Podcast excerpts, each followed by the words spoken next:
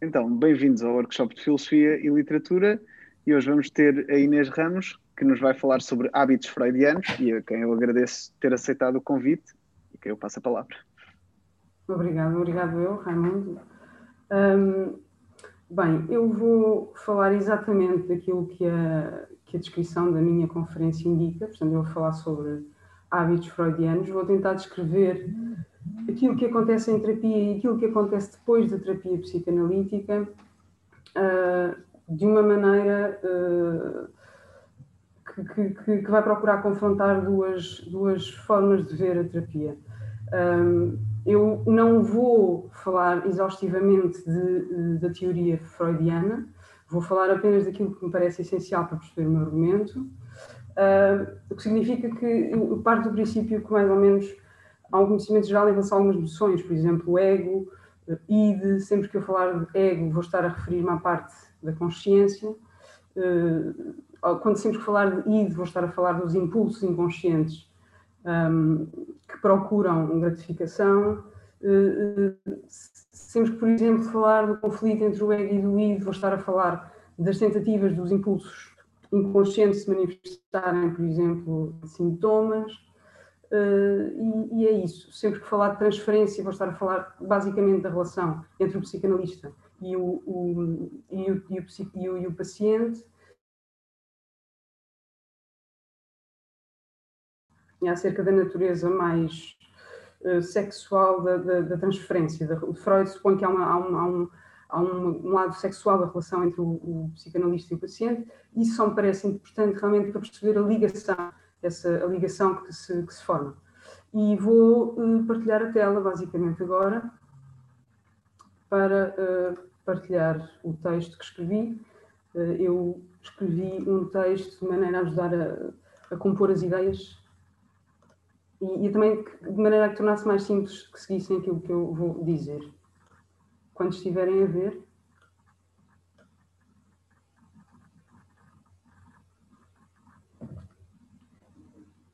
Sim, ok.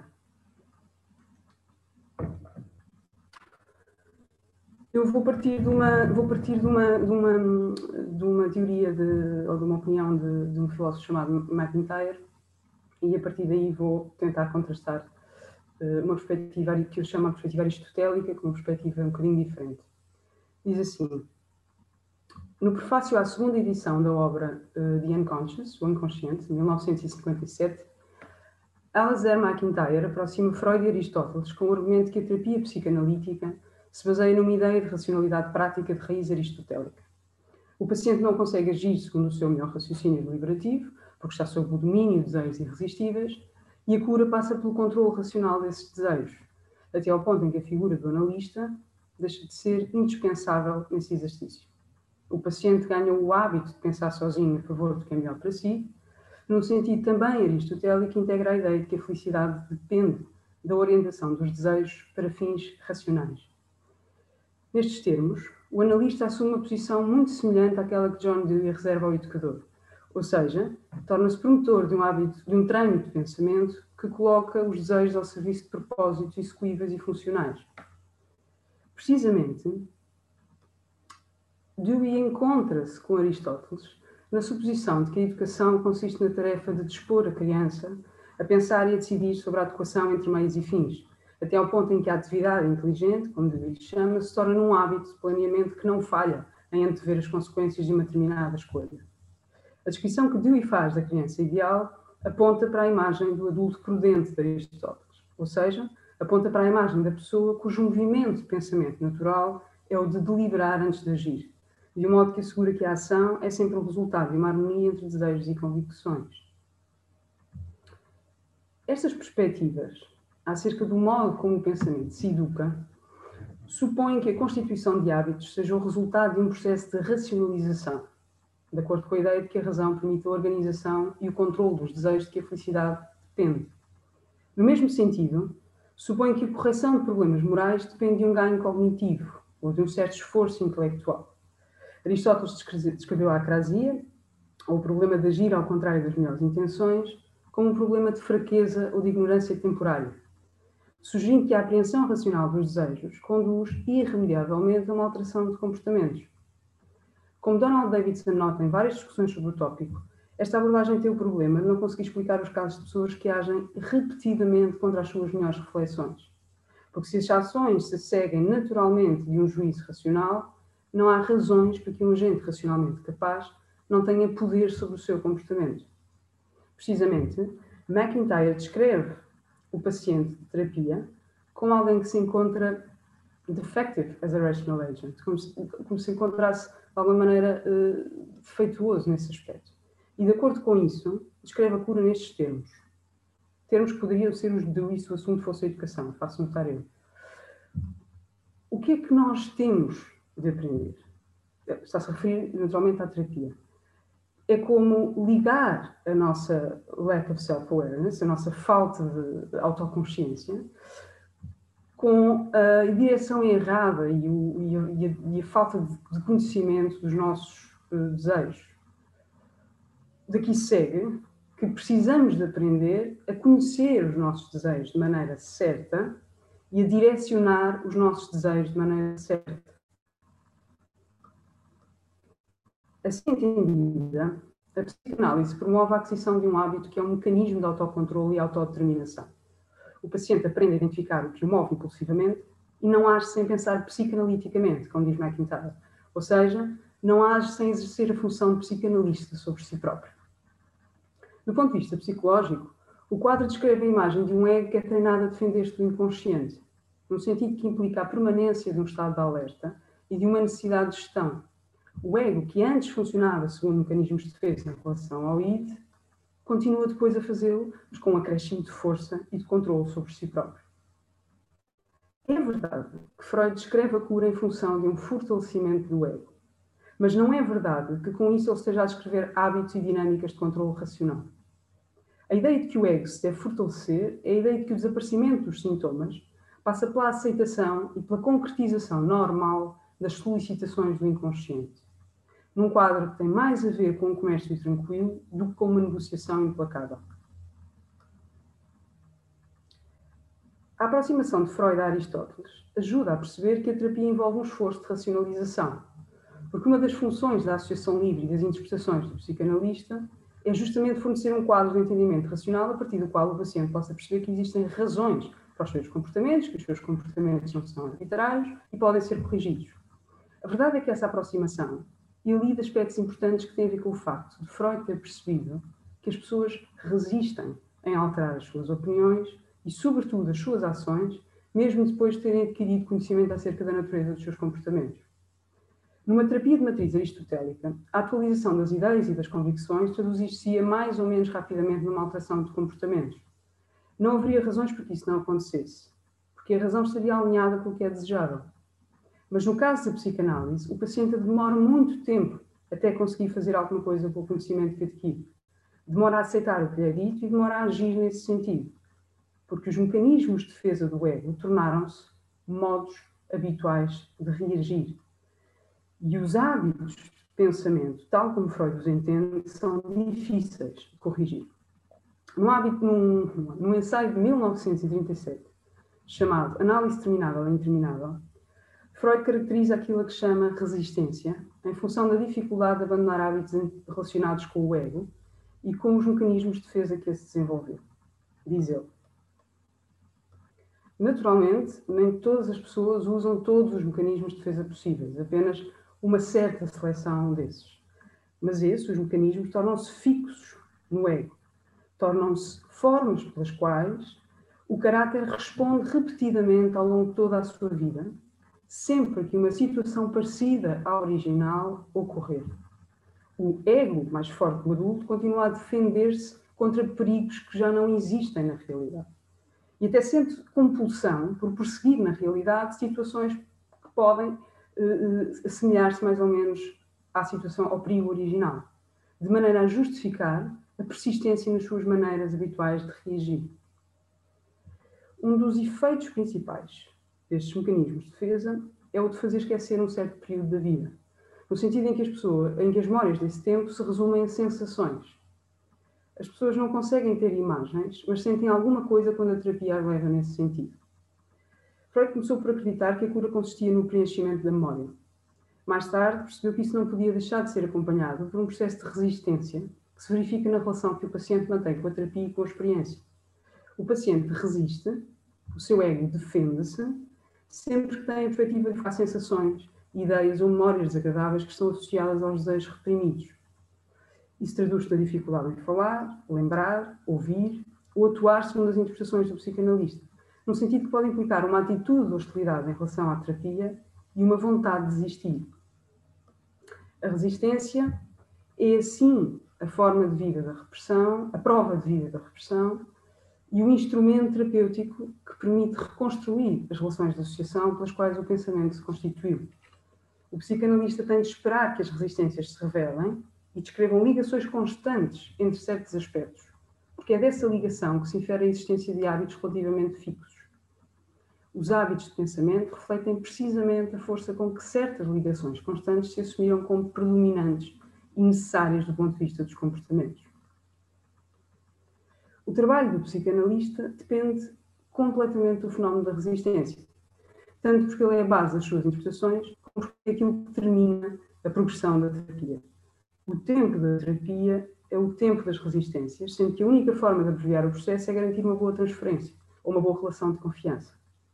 Idealmente, a resistência progride de uma fase em que o paciente tem dificuldades em falar abertamente, segundo o princípio da livre associação, para uma fase em que se dá o trabalho de sentir os efeitos da repressão e o desconforto associado à incapacidade de se lembrar exatamente o que aconteceu.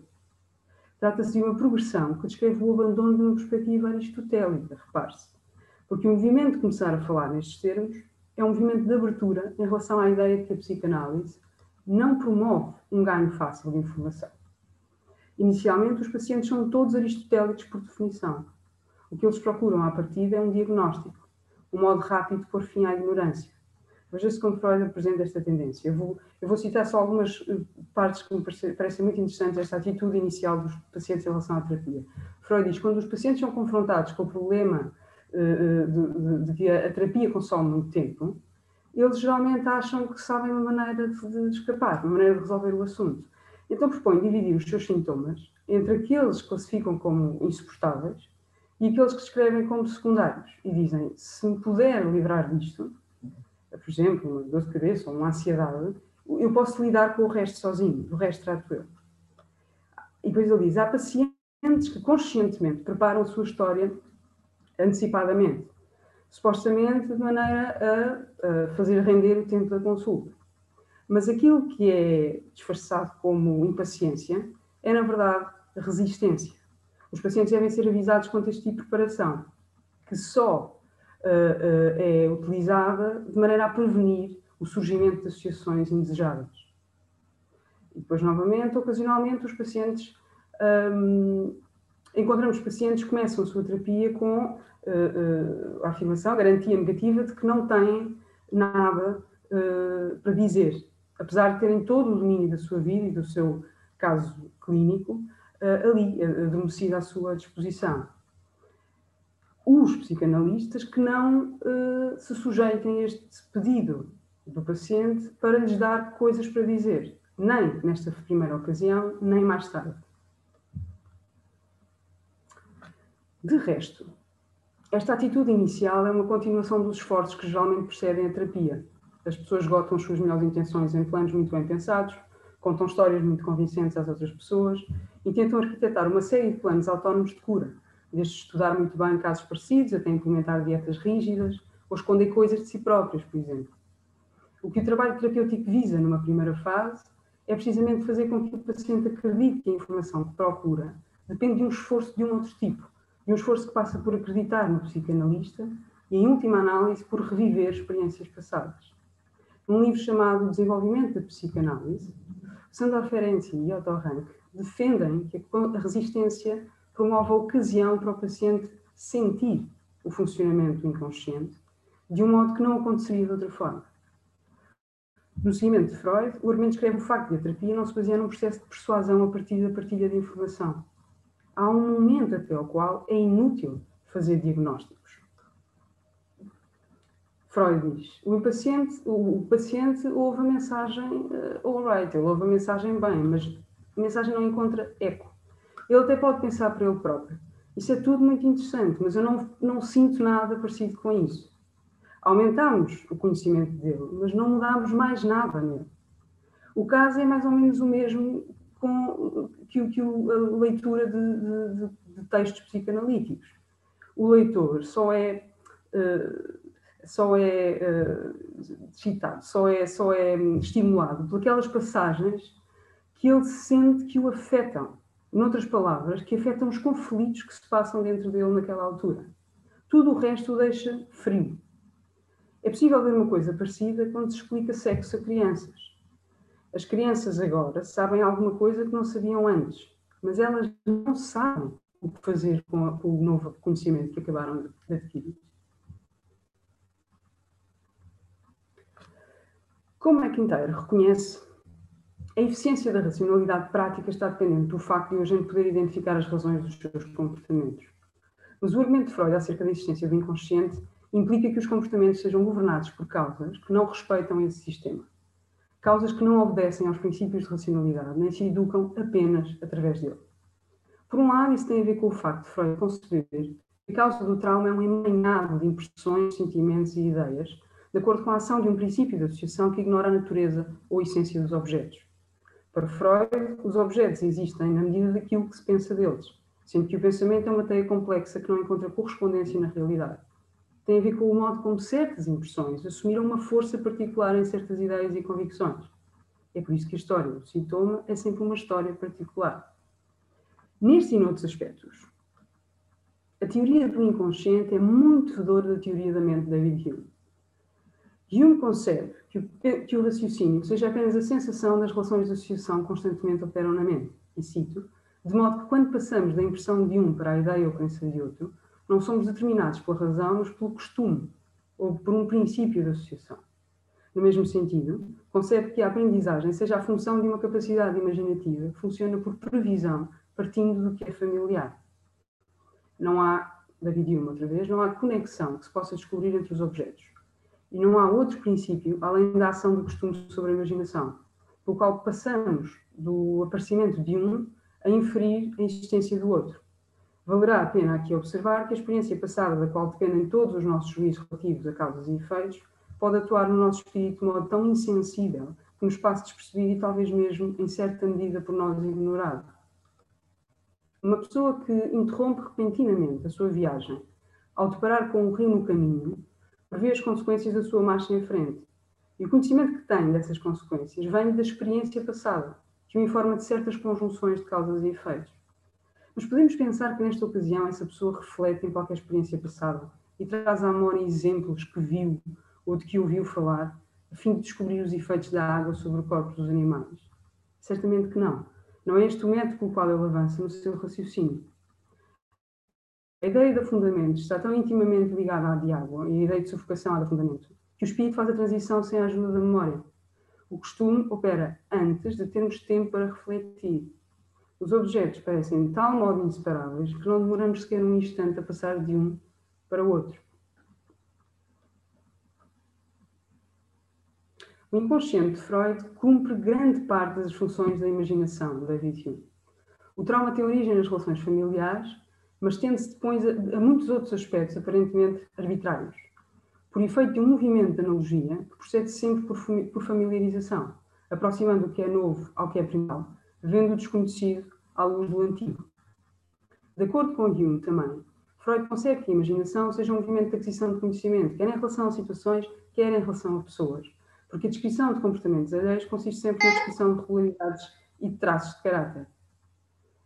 Neste sentido, Freud acredita que a imaginação determina o grau de simpatia pelos outros seres humanos, entendendo simpatia como Hume entende, quer dizer, como uma tendência natural para pressupor que os outros partilham de uma série de desejos, nomeadamente o de companhia e o de reciprocidade.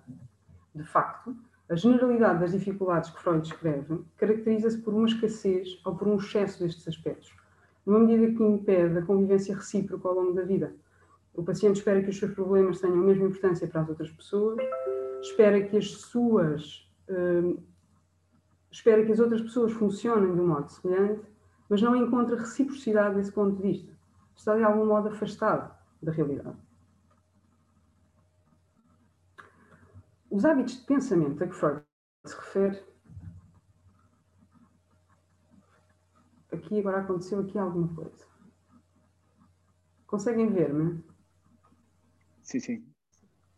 Mas não vem a minha tela. Também vemos. Ah, agora já, ok. Vem o texto então. Sim, sim, está tá tudo ok, pelo menos para mim. Os hábitos de pensamento a que Freud se refere são de uma natureza semelhante aos de Hume. São hábitos que dependem de um princípio de associação e de um movimento imaginativo que aponta para relações de simpatia com outras pessoas. A diferença é que Freud concebe que o inconsciente tenha a capacidade de fazer esquecer ou distorcer certas relações, de um modo que dificulta o reconhecimento e a alteração de hábitos. O paciente não se lembra exatamente do trauma, mas mais do que isso, está habituado a pensar de uma forma que impede o acesso a essas lembranças. Os mecanismos de defesa tornaram-se formas pelas quais o caráter responde repetidamente ao longo de toda a sua vida. No Tratado da Natureza Humana, quando descreve o funcionamento da vontade e das paixões diretas, David Hume diz que é raro que os objetos se tornem desagradáveis pelo costume, a não ser pela repetição demasiado exagerada. Antes disso, diz também que o prazer da facilidade não consiste tanto numa fermentação dos espíritos, uma agitação, como no seu movimento ordenado, o qual será, por vezes, poderoso, a ponto de até converter a dor em prazer e nos dar com o tempo o gosto por aquilo que a princípio era extremamente rude e desagradável. A dada altura, Hume dá também o exemplo da pessoa que se torna mentirosa por mentir muitas vezes, da pessoa que acaba por não saber quando diz a verdade. Tantas são as mentiras que conta. O ponto não é o de que o mentiroso se engana a si próprio, no sentido em que acredita nas suas mentiras. O ponto é o de que o hábito de fazer alguma coisa pode constituir a maneira como se pensa, ao ponto de já não saber agir de outra forma. O mentiroso esquece do que é dizer a verdade e, portanto, já não se lembra facilmente quando costumava dizer a verdade. Mentir tornou-se o modo pelo qual se relaciona com outras pessoas. A minha sugestão é de que os estados de doença e de cura, tal como Freud os concebe, possam ser entendidos à luz de uma noção de hábito deste tipo. O paciente resiste à terapia porque não está habituado a conceber que haja um modo de vida diferente e melhor daquele que conhece e naturalmente põe em prática.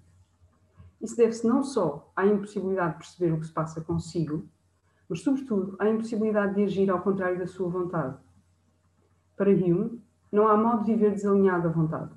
Não há modo de ser livre em relação à vontade, porque essa é a manifestação necessária daquilo que se sente e que se pensa. Freud concorda com esta posição, porque a sua teoria implica que o conflito moral nasce precisamente da tentativa de reprimir a vontade. Para Freud, a vontade tem sempre razão, no sentido que obriga a que o paciente lhe corresponda de uma forma ou de outra, de uma forma mais ou menos saudável. Deste ponto de vista, a cura consiste numa aprendizagem em relação às possibilidades de fazer a vontade à vontade. O ego tem de reconhecer que é muito mais prazeroso dar liberdade de ação às solicitações inconscientes do que continuar a seguir os bloqueios causados pelo trauma. E isso só se faz com o trabalho da terapia. O ponto sobre a resistência mostra que as particularidades da conversa terapêutica decorrem da existência de hábitos especialmente difíceis de alterar. A verdade é que o mesmo ponto também mostra que essa verdade não consiste numa solução especialmente inovadora, no sentido em que não procura ser rápida nem eficaz, nem rígida na descrição de uma metodologia. A psicanálise tem princípios de funcionamento, mas não tem planos gerais ou individuais de cura, baseados em estratégias ou em prazos, porque o caminho das resistências é imprevisível. O psicanalista é jungiano no modo como relaciona reações e pensamentos, no modo como espera que os hábitos se revelam e no modo como supõe que a mudança seja lenta e acompanhe a alteração da experiência fora da terapia. O seu trabalho é, assim, mais parecido ao de um educador que, por se fazer objeto de admiração, ganha influência sobre as convicções do aluno. Na prática, isso implica que ele possa fazer acreditar que há sentimentos melhores do que outros e ideias melhores do que outros para efeitos de uma vida feliz. O paciente aprende a valorizar aspectos diferentes daqueles que valorizava, deixando de se sentir afetado pelo que antes o afetava de um modo que implica um certo esquecimento em relação a hábitos antigos. É como se aquilo que ele costumava fazer deixasse de fazer sentido, deixasse de formar parte de um modo de reagir às situações da experiência. Nos termos do tratado, novamente, Hume diz: não é suficiente em poesia, não é somente em poesia e música que devemos seguir o nosso gosto e sentimento, mas igualmente em filosofia. Quando estou convencido de um princípio qualquer, é apenas uma ideia que me fere mais fortemente. Quando dou preferência a uma série de argumentos em relação a outra, não faço outra coisa senão decidir de acordo com o que sinto relativamente à superioridade da sua influência. Não há conexão que se possa descobrir entre os objetos e não há outro princípio, além da ação do costume sobre a imaginação, pelo qual possamos, eh, pelo qual eh, passamos de um ou possamos de um inferir a existência do outro. A ideia de que a doença é uma manifestação de resistência de hábitos de pensar e de agir sugere que a cura e a saúde moral se caracterizem por uma substituição de hábitos, num sentido complexo, que transcende o movimento de pensar muito sobre o assunto. Essa substituição deve respeitar a natureza associativa e sentimental dos hábitos e visar uma harmonia da vontade, já que a experiência do paciente é de se, conceber dividido entre aquilo que julga querer e não querer fazer. Deste ponto de vista, finalmente, a cura não é um estado de controle permanente, mas uma forma de esquecimento em relação a hábitos antigos. Como um mentiroso que não consegue lembrar-se imediatamente do que era dizer a verdade, o paciente deixa de se rever na pessoa que valorizava certas coisas. Os seus sentimentos já não respondem a certo tipo de acontecimentos e a sua atenção e o seu tempo já não se empregam nas mesmas preocupações. Ele passou por uma educação junguiana, no contexto da qual outra pessoa melhor lhe mostrou que a delicadeza das paixões, enquanto modo de viver em sobressalto, não é propriamente o melhor modo de vida, não é propriamente o melhor modo de vida. No ensaio chamado eh, de delicadeza do gosto e da paixão, Hume defende que o desequilíbrio das paixões pode ser remediado por um refinamento do gosto e da sensibilidade. A sua perspectiva aponta a necessidade de contactar com objetos artísticos, mas mais do que isso, a necessidade de conviver com pessoas melhores. Numa secção do tratado dedicada ao amor, Jung caracteriza a mudança de hábitos em função de um movimento de associação entre duas pessoas que estão próximas, que se entendem e se procuram ajustar uma à outra nos seus hábitos de funcionamento. Freud acredita que a terapia constitui uma espécie de relação amorosa, mas o ponto da aproximação Jung não visa explorar esta ideia em particular. O ponto visa antes a sugestão de que a psicanálise depende da ideia de que os hábitos só se mudam por convivência rotineira com outra pessoa. No contexto de uma relação de confiança e de admiração, que responde a uma necessidade de companhia. Só porque se entende com o psicanalista é que o paciente ultrapassa as suas resistências, perde os seus hábitos antigos e passa a agir de acordo com a vontade, no sentido em que o ego perde a necessidade de controlar excessivamente os desejos considerados proibidos. Só porque se entende com o psicanalista, portanto, é que o paciente constitui hábitos suficientemente estáveis para deixar de ser paciente. E terminar. Muito obrigado. Então, temos espaço para perguntas, discussão.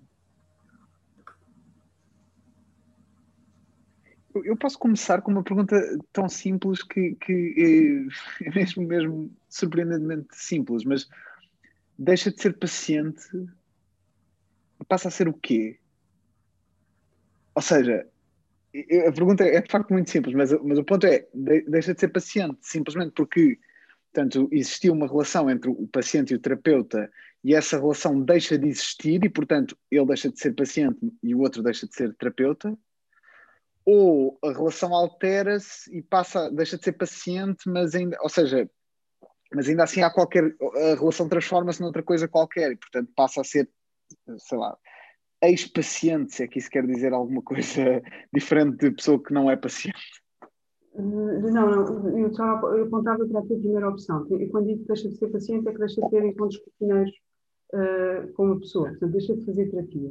Até porque a ideia de ser ou de deixar de ser paciente é um, uh, é um percurso que tem a ver com, com a aquisição de hábitos que eu descrevi e que, em certo sentido, uh, depende que o paciente vá mudando. Há uma condição de paciente ao longo da terapia, supõe-se que o paciente vá mudando. Uh, mas, mas o ponto é que a, a, a, terapia não acaba até que até que o paciente tenha de facto alterado todo o modo da sua vida. Uh, ele adquire hábitos de maneira progressiva, uh, mas acabar a terapia é outra coisa. Uh, se ele deixa de ser paciente, no, no segundo sentido em que estava a dizer, em certo sentido, não, mas é porque os hábitos que ele aprendeu a formar com o analista vão definir toda a sua vida dali para a frente. Mas então, ou seja, isso sugere de alguma maneira, eu talvez esteja a, a, a tentar forçar um bocadinho o ponto, mas, mas sugere de alguma maneira que não se pode, que uma vez terminada a terapia, não existe tal coisa como eh, voltar à terapia, portanto, que há, é uma espécie de conclusão definitiva do, do capítulo. Eu não, não, digo, não, não parece que esteja a dizer isso, mas, mas uh, há um certo sentido nessa descrição. Quer dizer, então se mudou a vida toda, já não há mais nada para mudar e não há maneira de voltar a incorrer nos erros em que se incorreu, em que se incorreu uma vez.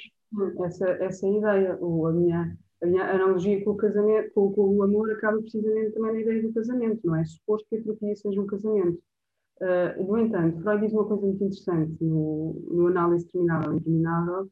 Uh, o Análise Terminável e Interminável é um texto sobre a possibilidade de, de não saber exatamente definir a cura.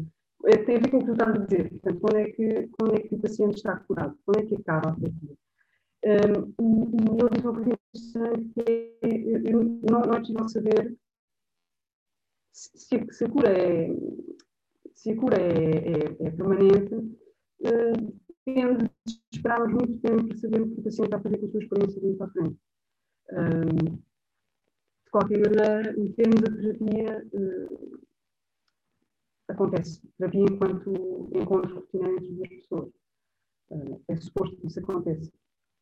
o que eu estou a sugerir é que, de facto, é como se o paciente ganhasse uma, uma visão na vida, uma visão dos problemas que já não era a mesma. Portanto, em certo sentido, daí a comparação com a educação ser interessante.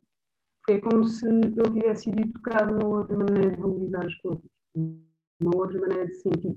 E aquilo que antes o afetava, deixou de o afetar. É só isso. De uma maneira, e este é o meu ponto, que não implica uma reflexão constante.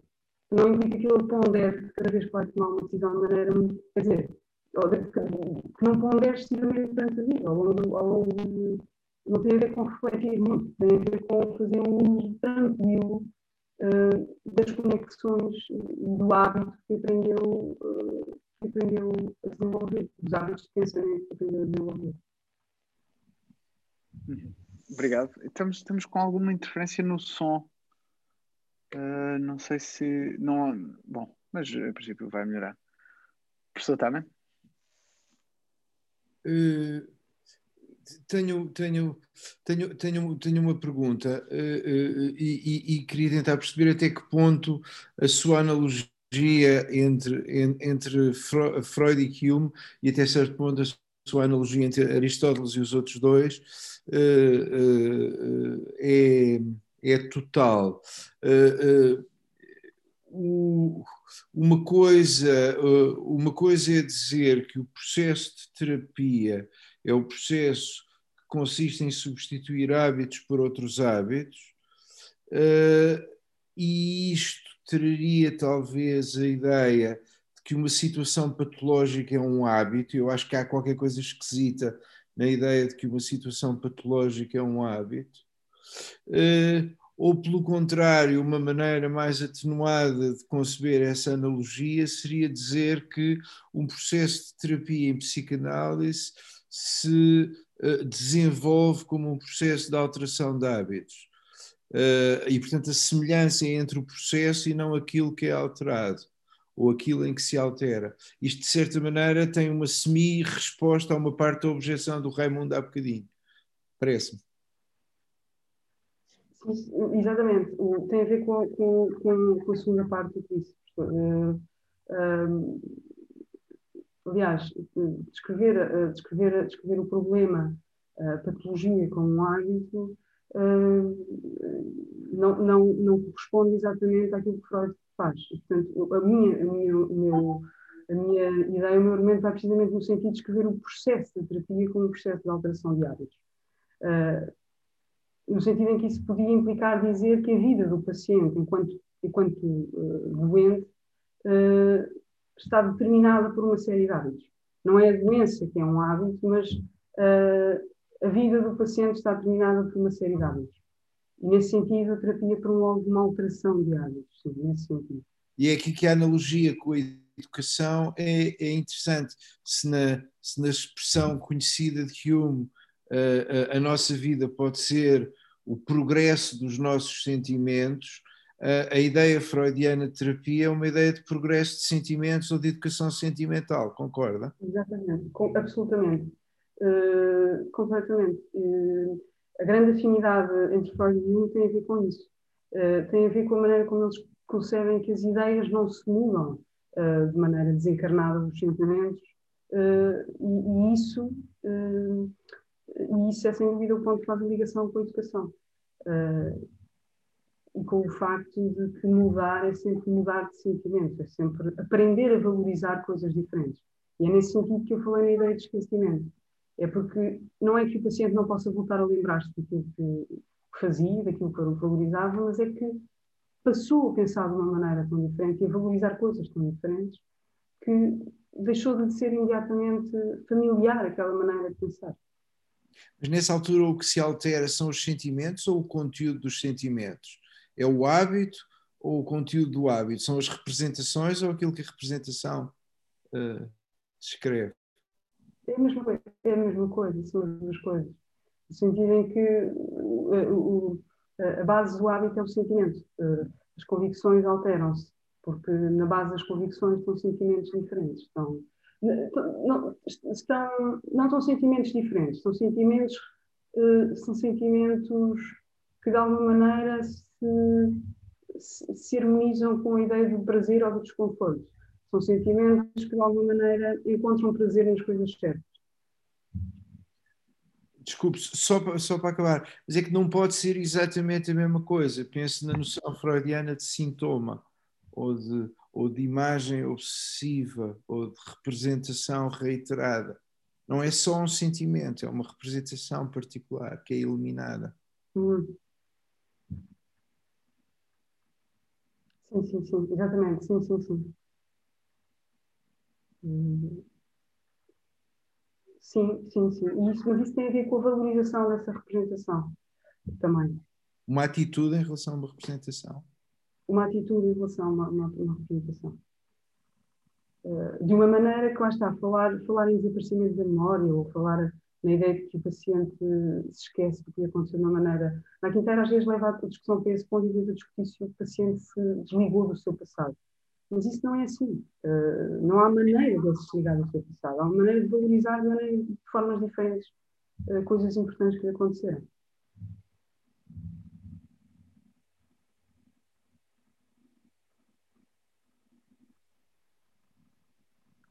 sei se mais alguém quer.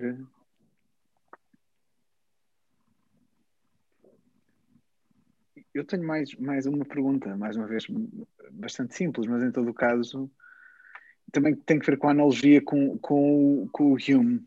E, e eu estava a pensar, porque quer dizer, eh, pronto, quer dizer, quando eh, o, o hábito, como, como, sabe, como, como, é sabido, não é? sustenta, sustenta uh, aquilo que é a nossa concepção de causalidade para, para Hume. E, portanto, portanto, em última análise, não é mais nada a não ser a conjunção constante, constante de eventos e, portanto, está suportada no hábito. O facto de eu estar habituado a ver uma bola mexer quando outra bola vai contra, contra ela e tudo mais.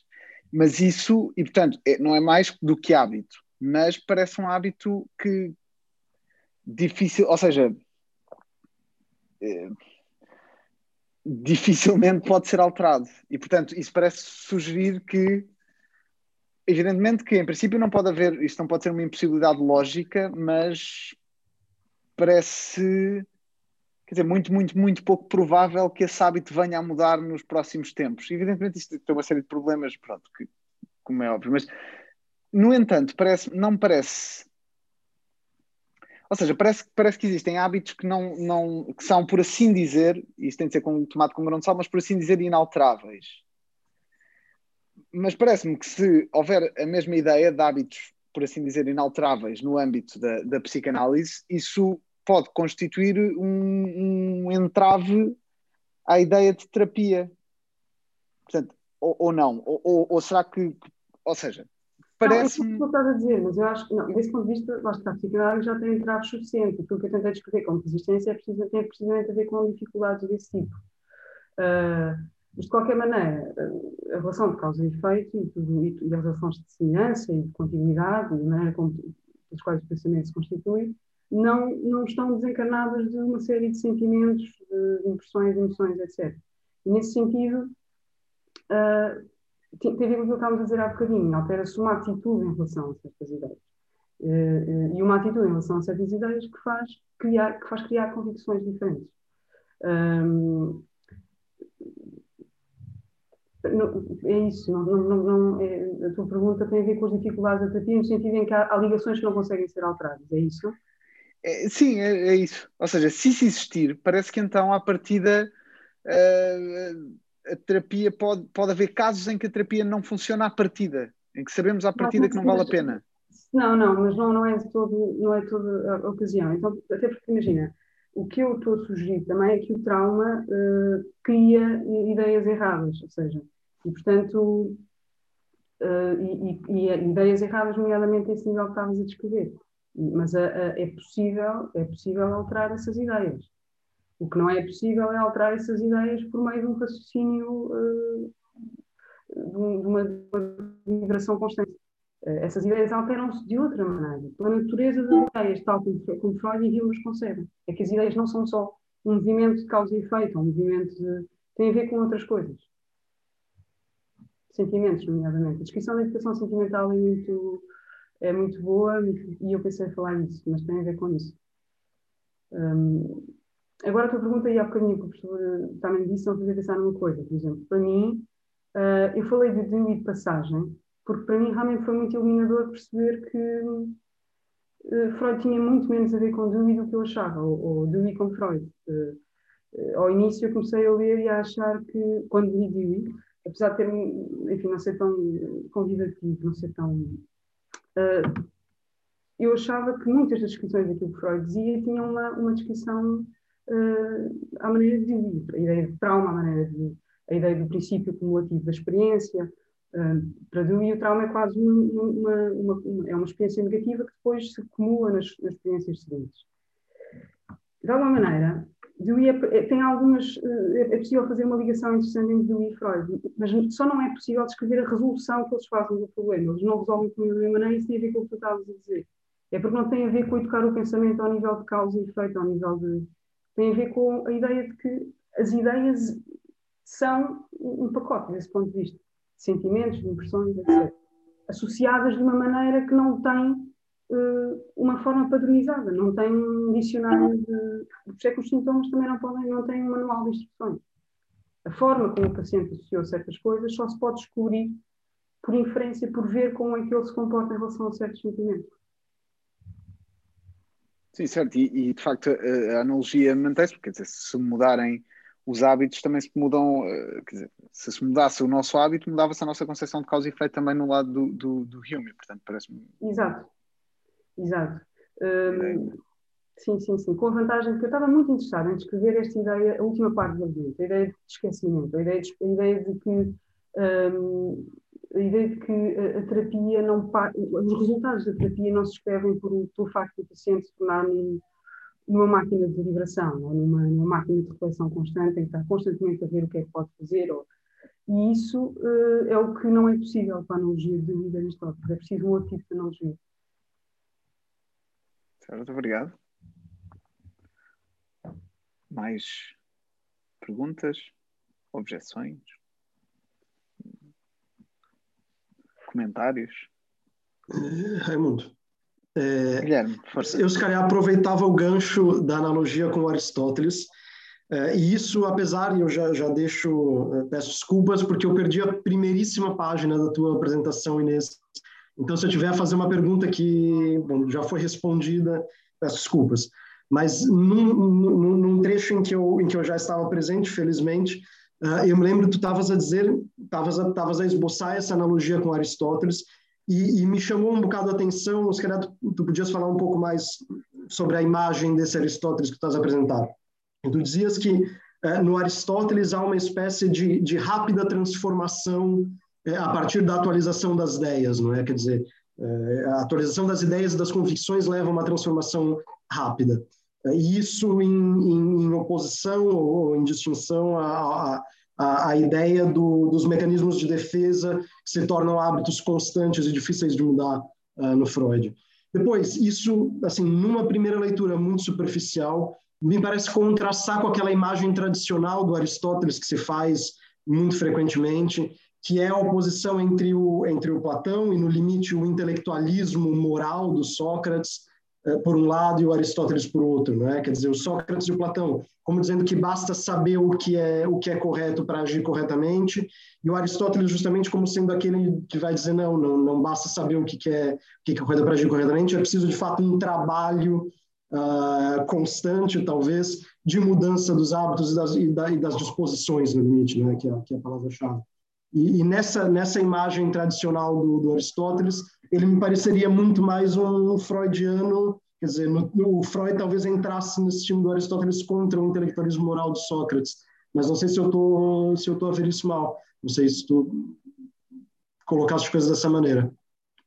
Só, só repetir a última parte que eu não ouvi, ou seja, em relação à tua, tua perspectiva do Aristóteles. Como, É, pronto, quer dizer, eu também, também não. Eu sei que há muitas controvérsias sobre, sobre esse ponto no Aristóteles, sobretudo sobre noção é, sobre o tratamento aristotélico da noção de acrasia, porque em algumas passagens ele parece estar a concordar com o intelectualismo moral, mas de maneira geral, quer dizer, me parece que é uma imagem muito comum do Aristóteles, essa imagem do Aristóteles como um pensador da disposição, um pensador do hábito, e, e como é que isso encaixa na, na imagem que tu estavas a descrever? Não, eh, para, para, para Aristóteles também há hábitos, mas são hábitos de uma natureza diferente.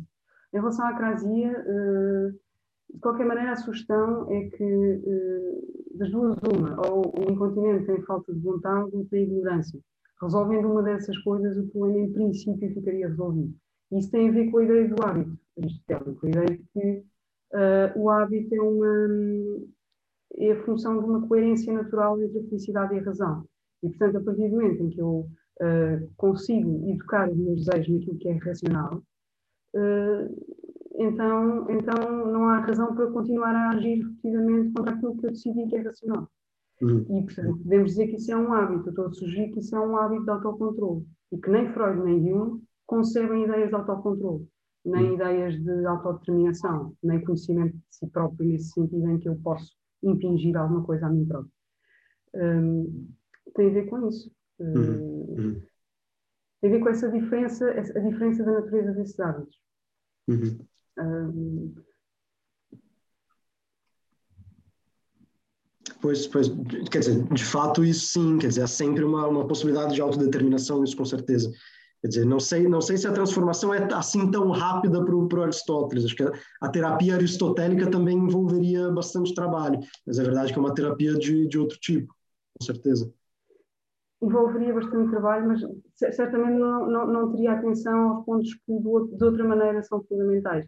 E nesse sentido, aquilo que o, há bocadinho o Raimundo estava a dizer, em relação à dificuldade de educar certos hábitos, eu concebo que só existe num tipo de teoria como, como essa, aristotélica, uh, porque não se chegaria a muito, a muito sítio a tentar educar ideias, como se as ideias fossem coisas uh, desencarnadas simplesmente e tivessem uma correspondência resto logo direta àquilo que está certo fazer. Uhum.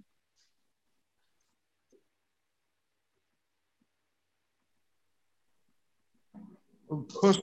posso uh, uh, Ocorre-me, no entanto, que se, se, se pensar em Freud uh, e, e, se pensar na cura como uma espécie de alteração de hábitos, a repressão ou o recalcamento também são uma alteração de hábitos. Exatamente. Então qual é a diferença? Uh, a diferença, de qualquer maneira, é sempre o trabalho sobre, esse, sobre esses hábitos. Um, Está-me a fazer lembrar uma coisa que o Ferenczi diz naquela obra que eu citei, Desenvolvimento da Psicanálise, em que ele diz que o, o, o exercício da resistência é precisamente um, um, exercício de sentir o inconsciente de maneira a que uh, não se volta a, a reprimir coisas. Uh, de maneira a que se evite o hábito de reprimir coisas. Um, mas, de qualquer maneira, uh, é sempre, eu acho uma descrição da alteração de hábitos que é muito mais junguiana do que aristotélica, porque implica a ideia de sentir aquilo que se passou, implica a ideia de. Um, não, eu, não, eu, não, eu, eu deixo de reprimir, mas não é por fazer muita força. Eu deixo de reprimir porque uh, passei a sentir a repressão de uma maneira diferente, passei a, uh, passei a valorizar, sobretudo, um modo de vida que não tem a ver com repressão. Mas aqui, justamente, a questão é saber quando é que podemos dizer que houve um progresso de sentimentos. Qual é o critério? Sim, essa é a coisa mais difícil, acho eu. Que tem a ver também com a pergunta inicial do Raimundo do fim da terapia. Uh, e, e, aliás, é a pergunta mais difícil que tem a ver também precisamente com o facto de, do princípio da associação. Portanto, se as coisas estão tão associadas, se está tudo ligado desse ponto de vista, quando é, quando é que se percebe que o, que o paciente mudou os seus sentimentos e que está. Uh, isso demora muito tempo, pergunta imediata, resposta imediata. Uh, e, e, e, isso dependerá também da maneira como ele vai reagindo à experiência. Uh, há uma coisa na terapia que às vezes que também tem a ver, esse, todo esse progresso da terapia, com, com, com a alteração da experiência, com a, com a, forma como o paciente é capaz de alterar a experiência de acordo com os sentimentos que vai tendo. Eu diria que esse é o principal critério. Uh, mas a experiência, mas a experiência não pode ser antecipada nem pode ser apressada. Portanto, por isso é que leva muito tempo até o psicanalista perceber se a alteração é profunda ou não. Essa pergunta é, é, é uma pergunta difícil.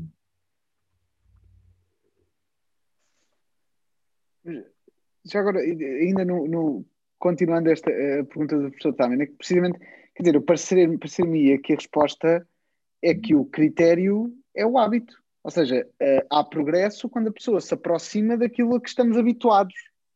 E isso permitiria razão, distinguir, portanto, o, o, o, o, doente, o, o doente é, foge à norma no sentido, no sentido matemático.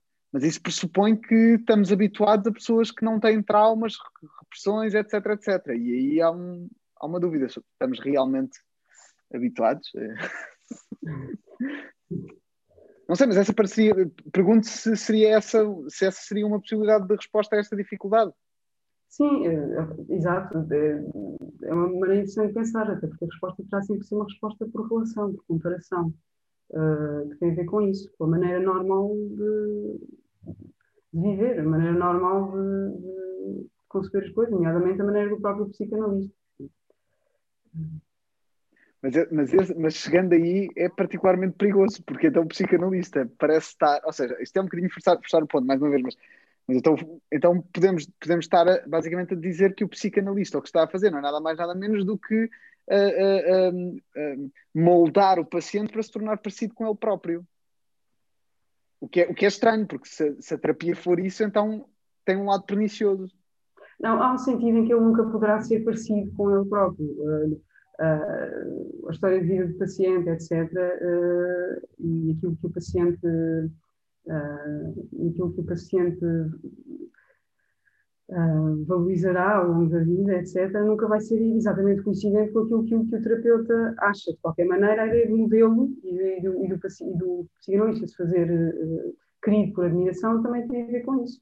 Mas isso é como, mas isso é como uh, uh, ia dizer os pais que educam filhos ou as pessoas que educam crianças, um, haverá sempre, haverá sempre, uh, haverá sempre a ideia de, de, que as sugestões que ele faz e o modo de ver a vida sejam do, do, psicanalista, mas de qualquer maneira penso que o trabalho da terapia incide sobre aspectos particulares da vida do paciente e, e realmente não tem a ver com, uh, com sugestões demasiado uh, demasiado prescritivas nesse sentido, nem demasiado gerais.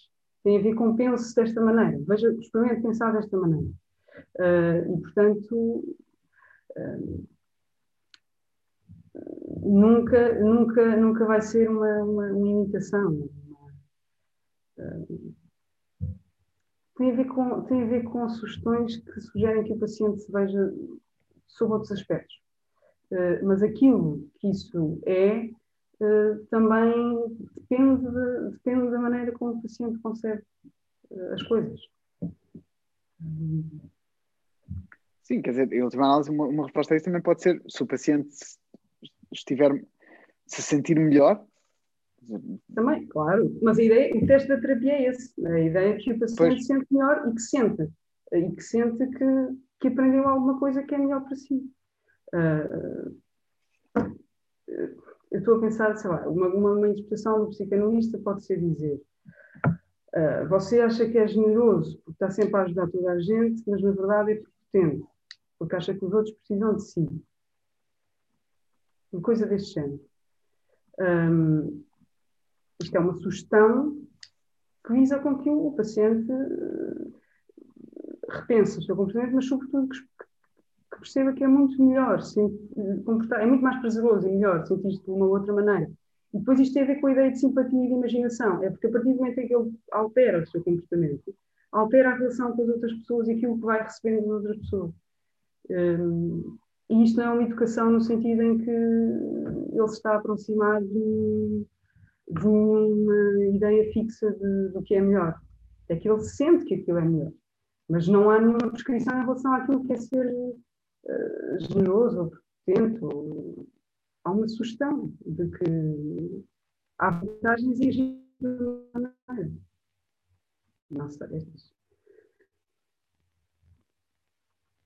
É isso. Raimundo. Agora houve aqui um, um, pequeno, um pequeno corte, mas acho que mas, mas foi só agora mesmo no fim. Mas foi só no fim e, e eu percebi a, a, a ideia. Pronto. O fim foi o pior. Mais uh, alguém quer.